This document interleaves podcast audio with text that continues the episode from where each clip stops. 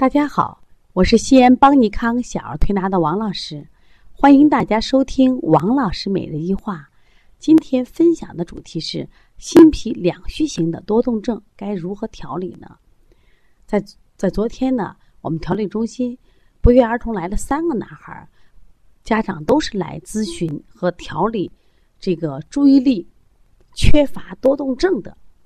其实你看啊，现在我发现上了学的孩子。特别是男孩患这种多动症的越来越多了，这个西医准确的名词叫儿童注意力缺陷多动症。那么这一类孩子呢，他们主要是以注意力涣散，就是小动作太多，情绪不稳，甚至有些冲动任性，主要是自我控制能力差为主要特征的一种行为障碍综合症。它不同于感冒、发烧、咳嗽，啊，家长这么着急。但是呢，如果孩子经常性发现注意力涣散，你就会影响到他的学习了，因为他上课坐不住呀。那么这三孩子就是反映在这些方面。那么家长现在很苦恼，就说每天写作业的时候啊，这类孩子呢，就是我们常说的肉的很。比如说他回来以后，你把饭也做好了，说你快快的一小时把作业写完，那么他可能用三个小时把一个小时作业量也写不完。这些孩子呢，不光在写作业上，他反映的他肉的很慢的很，他其实在早上起来，他刷牙洗脸，他做一切事情他都很慢，都很肉。其实这就是我们常见的多动症。多动症呢，其实我们分好几种类型，一种呢就是心肝火旺型的多动症，这种孩子我们常说的是武力型的、暴力型的，他呢爱动手打人，脾气暴躁，确实也坐不住。那么，其实我今天想讲的是另一种类型，叫心脾两虚的多动症。这一类多动症，我发现啊，在我们现在这个呃，就是小学里的孩子里边比较常见。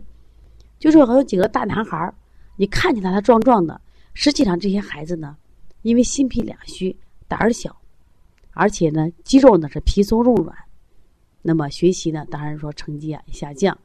那么这些孩子呢，他这个主要的特征是什么呀？就是也是神思涣散，注意力不集中，神疲乏力，就老没劲儿。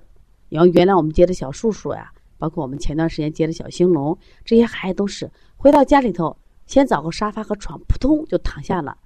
不像别的孩子啊，七八岁的时候鸡嫌狗不爱。这些孩子有些孩子形体消瘦，那一般都是蜡黄蜡黄的；还有些孩子是虚胖。这些孩子虽然好动，但不暴躁。那么言语冒冒失失，但是呢，基本的他不是说骂人的话，就是絮絮叨叨、啰啰嗦。做事情呢，有个很大的特点，就有头无尾，什么都感兴趣，但是坚持不下去来，坚持坚持不下来，睡眠呢也不好，啊，也会出现一些做梦。但这一类孩子做梦啊，一般梦的都什么呀？比较这种惊吓的、胆小的，甚至会出现什么呀？半夜里哭声这样的。最明显的症状，这些孩子记忆力越来越差了。小时候啊，这些孩子，比如记个《弟子规》呀、千字文呀，都非常快，而且记得东西也很长。但是发现他上学以后，发现记忆力特别差。这两天两个妈妈都反映到，这孩子都是二年级了，做十以内的加减法的时候，他竟然还要什么呀？用手比划，甚至你给他说，比如说啊，七加八等于多少？他嘴里就说七加八，七加八，七加八，就他心思其实不在七加八。他嘴里喊着七家八，心思不知道跑哪儿去了，就是我们常见的“身在曹营心在身在曹营心在汉”一样。那这一类孩子往往也伴有这种自汗盗汗，有些孩子的胃口也不行，面色无华，就脸颜色呀无光泽，看舌质啊偏淡，苔薄白。我在这个王老师教大家看舌象治疾病栏目，我曾经也分享过我们一个这种。心脾两虚型多动症的一个舌苔，大家看这个孩子的舌质就非常的微软，没有力量。实际上，在西医里边啊，这种儿童多动症，就刚才讲的注意力缺乏缺陷多动症，主要属于心系脑病。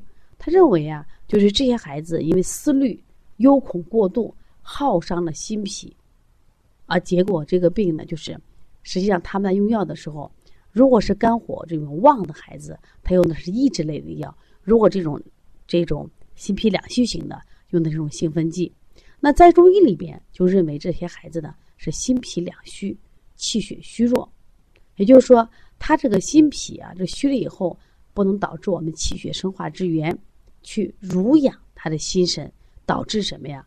就是心神失养。